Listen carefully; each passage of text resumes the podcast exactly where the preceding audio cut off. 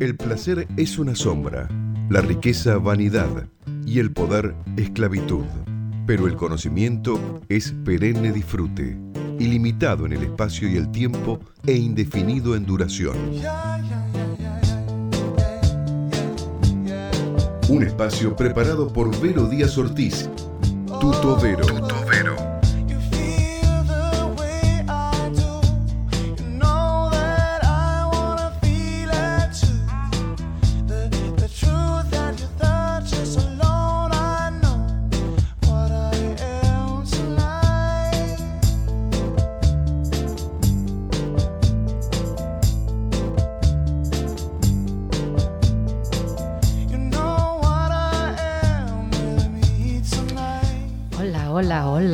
Estamos a las 4 de la tarde del día miércoles 4 de marzo y acá mismo le mando un beso a mi novio, a Gustavo, que cumple años. Así que bueno, eh, a través del Río de la Plata acá le estamos mandando todos los mejores deseos. Y hoy tenemos un programa muy interesante. Vamos a hablar sobre el movimiento hippie. ¿Qué significó eh, el movimiento hippie en el mundo, eh, también cómo de alguna forma llegó a la Argentina y en qué se, empezó a ver, eh, digamos, de alguna forma manifestado. Así que vamos a ir haciendo como una especie de un paneo, porque en media hora, por supuesto, no tenemos mucho tiempo, pero vamos a ir poniendo algunos hitos importantes de la historia del hipismo y por qué eh, fue tan importante y hoy vemos, digamos, vivimos cosas que nos parecen naturales, pero que bueno, en ese momento no lo eran y quebraron, digamos, rompieron con eh, muchísimos estándares de lo que era eh, el, establishment de esa época. algunas cosas con justa razón, otras un poco exageradas, pero bueno, como todo movimiento tiene su cosa pendular que en ese momento, digamos, fue como una especie de catarata, y hoy, digamos, de alguna forma vamos disfrutando, eh, las mujeres sobre todo, de muchas de esas cosas que eh, tantas personas eh, lucharon por, por lograr. Eh, vamos a hacer un análisis un poquito, digamos, de las cosas buenas y de las cosas no tan buenas que tuvo esa, de los resultados que dieron ese movimiento del hipismo. Soy Verónica Díaz Ortiz y con esto empezamos Tuto Vero, que tenemos también a nuestra invitada, a la licenciada Virginia Caporosi, que nos está... Eh, eh, Hola, Vero. ¿Cómo estás? Que va a complementar con nosotros acá el programa, viendo siempre con su mirada de la psicología, de las conductas humanas, que siempre tiene esa opinión y esa, esa visión de las cosas tan acertadas. Y con esto vamos a hacer honor, vamos a pasar también un poco de música de lo que era, eh, lo que fue esa época. Y vamos al año 1969 eh, con los Rolling Stones, con Miss You. Hola Flor, ¿cómo estás en los controles? Gracias. Y con esto arrancamos tu tobero.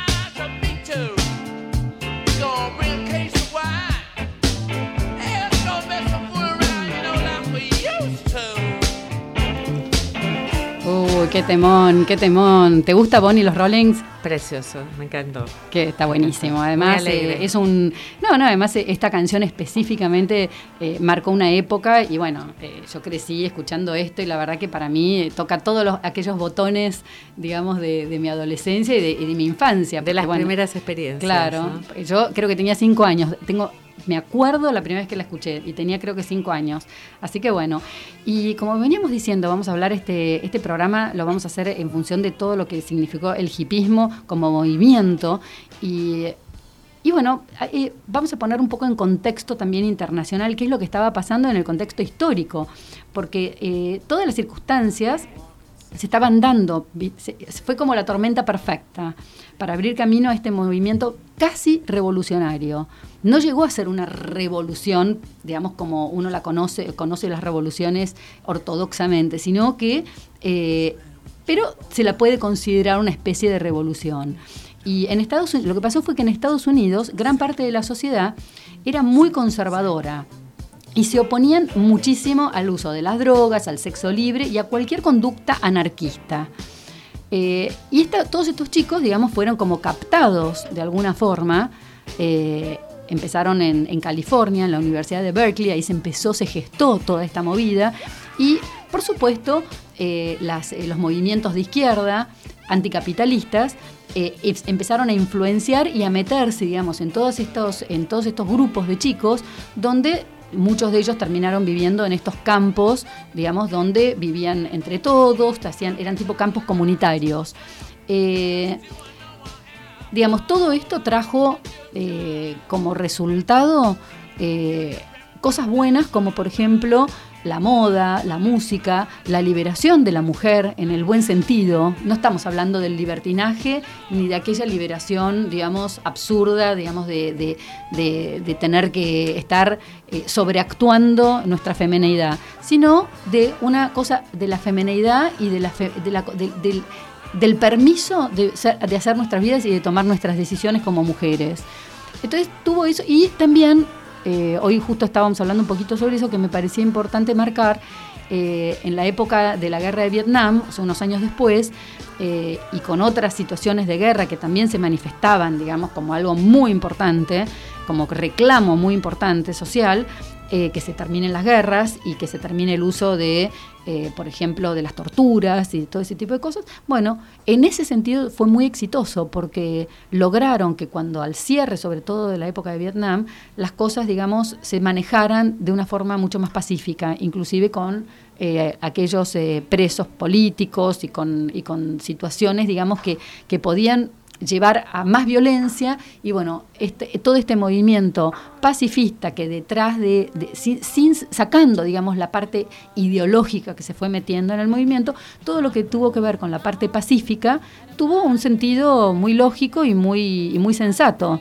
Eh, después, por supuesto, bueno, tuvo cosas, qué sé yo, por ejemplo, eh, gente con sobredosis, muchísimo, hubo muchísimos chicos que murieron por sobredosis, porque claro, al liberar en estos campos eh, comunitarios liberaron eh, el, eh, se dice, todo el tema de las drogas, y bueno, los excesos empezaron a ocurrir, lleno de niños que no sabían quiénes eran los padres, hijos que se iban de las casas, y bueno, por supuesto el exceso de las drogas. por ejemplo, tenemos un ejemplo claro que es el de Jimi Hendrix, que todo el mundo conoce. ahora vamos a escuchar Flor, un, poquitito, unos 10 segundos danos de un tema de, de Jimi Hendrix para recordarlo y ubicarnos en la época y entender qué es lo que estaba pasando.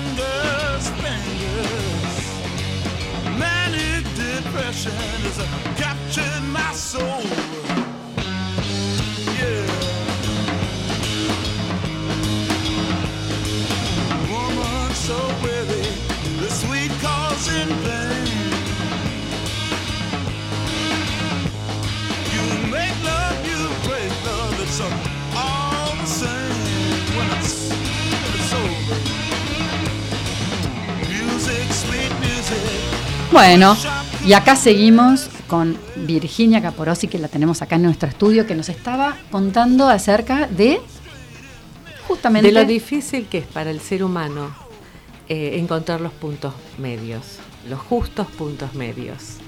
Eh, fíjate que casi toda la historia de la humanidad se mueve eh, pasando de un extremo a otro, de un exceso en otro exceso. Y después encontramos un pequeño momento de de equilibrio, pero bueno, eh, muy, muy, prontamente caemos otra vez en otro exceso. Em, fíjate que los, los valores pregonados o lo que perseguía el hipismo eran tan famosos, el, amor, la paz y la libertad. Eh, y con abuso de sustancias, por supuesto, sobre todo de las alucinógenas. eh, lo, que, lo que yo diría, primero que todavía nos atraviesa aún hoy todo ese movimiento de, yo diría hedonista, porque ellos perseguían sí, es cierto, liberarse de, de, toda esa estructura tan... Qué buena palabra que estás diciendo, lo del hedonismo. Eh, eh, creo que lo define muy bien. Sí. Eran grandes hedonistas. Eh, era como también un, poco una hipocresía, ¿no? Porque es como que detrás de todo ese paz y amor, en realidad lo único que estaban buscando era su propio placer y, y, el disfrute. y, confort, de alguna forma. de no, hacer, de no tener que sacrificarse por nada. Bueno, viste que es muy criticado, ¿no? El hippie que vive de de, a expensas del esfuerzo de sus padres. Es muy fácil ser hippie. Bueno, ahora le dicen hippie chic. Sí. El hippie conosde le dicen. Fíjate que todavía nos atraviesa ese movimiento, porque, porque nosotros quisimos con, con los hippies, de hecho, bueno, yo también era muy jovencita cuando arrancó este movimiento, ellos quisieron correrse de, la estructura de, consumismo, considerándola algo muy, muy superficial, muy frívolo. Pero era porque no tenían a lo mejor mucha conciencia de la gravedad de lo que, o sea, hoy sabemos las consecuencias. En esa época, ¿vos crees que se sabía las consecuencias? La gente fumaba, todos fumábamos y no nos decían que estaba mal fumar. Sí, pero además eh, no se propusieron nada demasiado profundo ni demasiado elevado. ¿eh? Como decíamos, era una cosa de pasarla bien y de, bueno, y de disfrutar, y disfrutar, y disfrutar, y disfrutar con el cuerpo sobre todo. Eh, yo creo que aún hoy los occidentales no tomamos verdadera conciencia de que hay una dimensión espiritual y que no está trabajada esa dimensión, no, le encontramos lugar. Creo que no, me parece que ni siquiera la terminamos de, de, aceptar como parte de, nosotros, ¿no? Tenemos claro que somos cuerpo, somos mente, eh, pero la dimensión espiritual es lo que todavía me parece que es una deuda que, nosotros tenemos para con nuestros jóvenes. Y, me parece también importante, porque vos mencionaste el tema de las drogas eh, y del descontrol que suele entrar el uso y el abuso de las drogas, eh, y a mí me parece que si, si lográramos eh, cubrir necesidades espirituales que tenemos todos, de ahí saldría el, el freno para, para, para, no, para no consumir, porque después de todo, vos fíjate qué curioso, que los hippies lo que proponían era frenar el consumismo, eh, que era típico de, bueno, de la sociedad de, de, de, un poder adquisitivo Sí, la sociedad de consumo que se venía, que además se venía, digamos, de alguna forma eh, eh, proyectando geométricamente desde los años 50 en Estados Unidos. Y, bueno, y ellos, estos chicos y toda esta movida, lo que decían es, basta a todo ese consumismo, basta las guerras. Basta de consumismo. Y se ponen a consumir droga, lo loco. Mm. Droga y, rock y amor libre y descontrol al final. Mm. Sí, porque el, tema es que al final fue un descontrol. Ese es el problema. Ahora vos fíjate qué curioso, porque yo te digo que todavía nos atraviesa, eh, que nosotros estamos ahora, desde la psicología, cada vez incluimos más eh, ítems como posibles adicciones. Cada vez es más grande la, el, abanico. De posibles adicciones. Pero todas. Que no solamente son de estupefacientes, sino que hay adicciones de un montón de cosas, como podrían ser desde el juego hasta el maltrato a una persona. Las compras. Las compras. Las relaciones amorosas. el trabajo. Quiere decir que el ser humano es capaz de transformar cualquier cosa, sea buena, sea mala en sí misma, eh, y, entablar con eso eh, una relación adictiva que termina siendo nociva. Mm. Y yo mientras vos hacías ese preámbulo tan, tan completo que hiciste, yo pensaba, bueno, qué cosa, ¿no? Porque eh, los hippies querían alejarse de todo lo negativo que traían las guerras, porque es verdad que Estados Unidos fue atravesado por esa guerra terrible que fue Vietnam, terrible. Y eterna. sí, y eterna, y además muy nociva, mucho más nociva de lo que, de lo que mm. podían prever. Eh, y vos fíjate que el mal, eso lo ve Freud y le duele tanto a Freud, es tan apasionante. El mal a veces lo tenemos adentro de nosotros mismos. a ver, eh, ¿cómo es eso? Y porque resulta que estos muchachos, con estos ideales tan inocentes, paz, amor y libertad, terminan autodestruyéndose porque una persona sometida a, las drogas, sobre todo hablemos de drogas pesadas, ¿no? Eh, y además una persona que, solamente está en esa postura de, complacer eh, momentáneamente sus, sus, eh, deseos básicos y pueriles de disfrutar en el cuerpo sobre todo, bueno, es difícil que esa persona se pueda edificar. Eh, la palabra edificar a mí me, gusta mucho porque, porque eh, eh, si nosotros queremos edificarnos, tenemos que seleccionar muy bien dónde, dónde, cómo ubicamos nuestro tiempo muy, nuestra energía. O sea, queda como una cosa al final muy metálica y muy sórdida. Exactamente.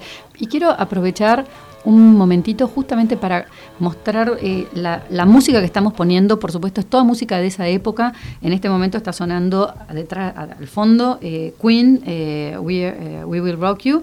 Y, antes estuvo la canción Thicker Than Water de Andy Gibb. O sea, después por supuesto vamos a poner en nuestras redes em, todo el, digamos, toda esta secuencia de música, todo este set de música que, digamos, fui eligiendo para ir transcurriendo todo este programa. Eh, y ahora están, los, que, nos están escuchando, eh, está una canción de un grupo que se llamaba Chic. Es puro disco que se llamaba Dance, Dance, Dance, que por supuesto a mí me trae súper buenos recuerdos porque yo, eh, digamos, en mi adolescencia, que ya era ya había pasado toda la cosa del hipismo en su máxima expresión, pero que había un residual de todo eso. A mí me gustaba mucho, más que el, rock duro, me gustaba el disco, la música disco, el soul, todas las, voces negras, que de hecho es lo que sigo en este momento haciendo con mi música. Eh, me encanta el soul y, bueno, creo que esa sí es música llena de contenido y de, pasión y de, de colores. Eh, bueno, eh, así que bueno, en, todo este, este, este, grupo de música que pusimos eh, van a escuchar un poquito de todo. De hecho, lo pusimos a Jimi Hendrix, que por supuesto yo lo readmiro, hay cosas de él que me encantaban cuando era chica, otras que no, pero había muchas cosas que, y bueno, no dejo de reconocer el gran guitarrista que fue. Y, bueno, y, la, y, la, y, su lamentable muerte justamente a raíz de estos excesos que vos estás comentando, ¿no? Sí, sí. Si tengo un segundo, quisiera agregar que evidentemente Occidente necesita Oriente.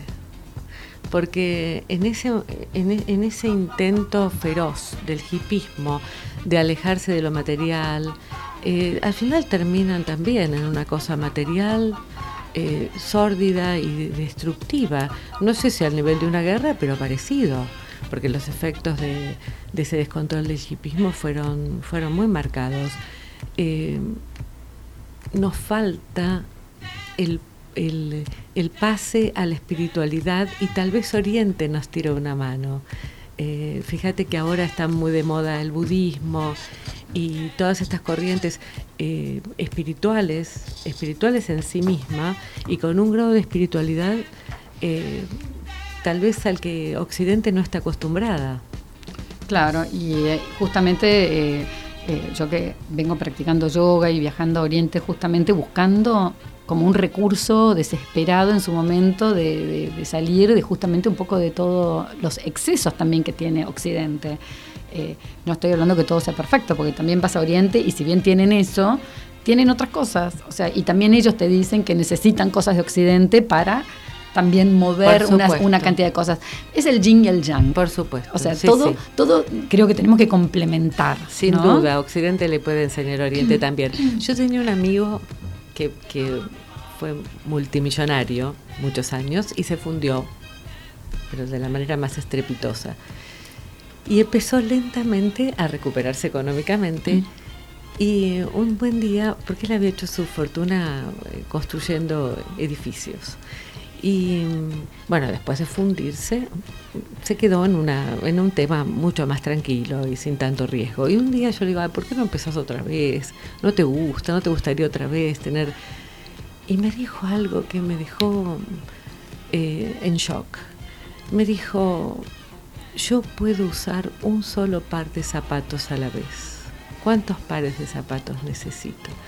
Y a mí me encantó ese concepto, porque a veces es lo que nos pasa a nosotros, que nos cuesta encontrar la medida de lo que necesitamos verdaderamente.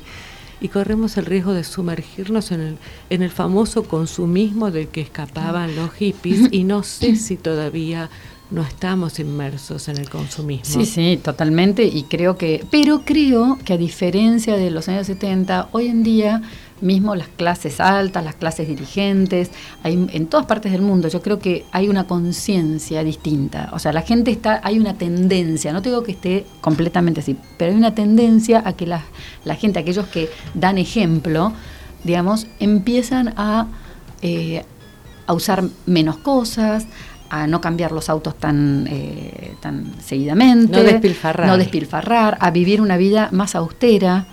Eh, lo ves en, los, en, digamos, sobre todo, en por ejemplo, en todos estos chicos o, o, hombres como Bill Gates que se han hecho millonarios y son tipos muy austeros, o sea, que creen en la austeridad, que dan muchísima plata para, para investigación, para solucionarle, ayudar a solucionar problemas a otros. O sea, creo que hay una conciencia sobre el mundo de que en realidad todo lo que, digamos, lo que tenemos y obtenemos, que lo obtenemos de repente legítimamente, también de alguna forma pertenecemos al, a un mundo global, a un mundo que nos pertenece a todos. Y todo este tema, sobre todo de la... Eh, eh, de, de, de, los temas eh, eh climáticos, ecológicos y todo eso, bueno, nos estamos dando cuenta de que el mundo es nuestra casa, ¿no? Y, sí. que, y que si nosotros no, todos con nuestro granito de arena, no, no, no ayudamos a revertir bueno, la Tierra va a llegar un momento que va a explotar, que, que, que, que no vamos a poder vivir más acá. Y, y, y, a, y, a, diferencia de lo que todo el mundo cree, que, va a haber más, eh, digamos, más eh, bienestar, va a haber eh, mucha más gente fuera del sistema. Sí. O sea, parecido a esas películas eh, de ciencia ficción donde hay una muralla y cinco viven bien y el 99% de la gente vive en, en, en una situación, digamos, eh, espantosa. Sí, lamentablemente parece ser que el mundo eh, está caminando hacia la, separación, ¿no? que cada vez haya eh, una distancia más grande entre las clases sociales, hay mucha gente excluida. Yo mencionaba el, tema espiritualidad y me gustaría señalar una, pequeña receta. Eh, el aspecto espiritual hay que cultivarlo. Se cultiva, como se cultivan las plantas, como sí, sí. cultiva uno un jardín. Sí, y mismo hasta cuando tomás, un, la gente que le, hoy en día que está tan de moda tomar vino, o sea, la primera vez seguramente que tomaste un vino tinto y dijiste qué asco esto, y después terminaste siendo amante de los vinos sí. porque trabajaste y, lo, lo y eh, estudiaste y lo fuiste y con el tiempo fuiste eh, percibiendo sabores, entendiendo. Claro. Es un ejercicio. ¿Cómo se, ¿Cómo se aprende? Tal cual, como un niño tiene que aprender a asimilar nuevos sabores. En general es muy común que los chicos no quieran verduras y después con el tiempo, si se les puede enseñar.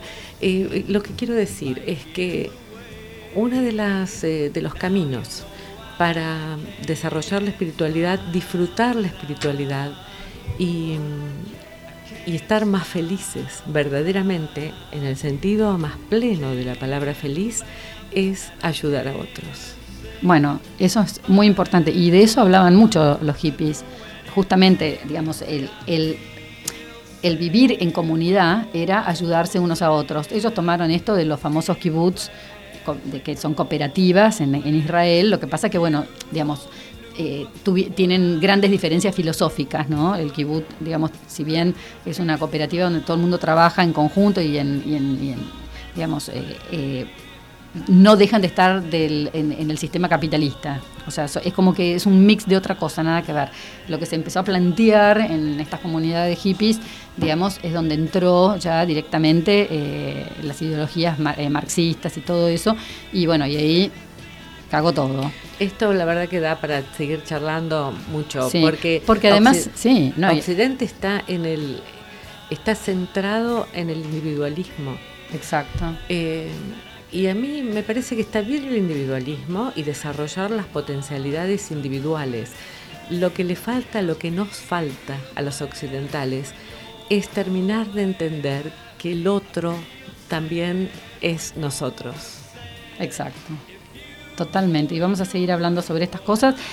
Eh, pero, por ejemplo, no hablamos sobre algo muy importante que trajo esa era, que es la minifalda, el bikini. La revolución de la moda. Bueno, y la verdad que yo quería, no quería dejar de mencionarlo, ¿por qué? Porque son cosas que yo desde lo particular y todas mis amigas y qué sé yo, quién no se ha puesto una buena minifalda, quién no la disfruta, quién y la que tiene buenas piernas ni hablar, eh, y el bikini, que es, o sea, maravilloso, no importa el cuerpo que tengas, usar un bikini es lo más lindo que hay, poder meterte en el mar en bikini. Reconozco que son, son esas pequeñas cosas que rompieron, digamos, con esos esquemas y seguramente si a mí me hubiera tocado ser eh, adolescente o tener 20 años en esa época, estoy segura que hubiera estado metida en algún tipo de, de, movimiento, no en los extremos esos de los pero liberador, liberador. Sí, hubiera estado, hubiera de las amarras de los conservadores que bueno, a veces las amarras pueden ser eh, eh, asfixiantes.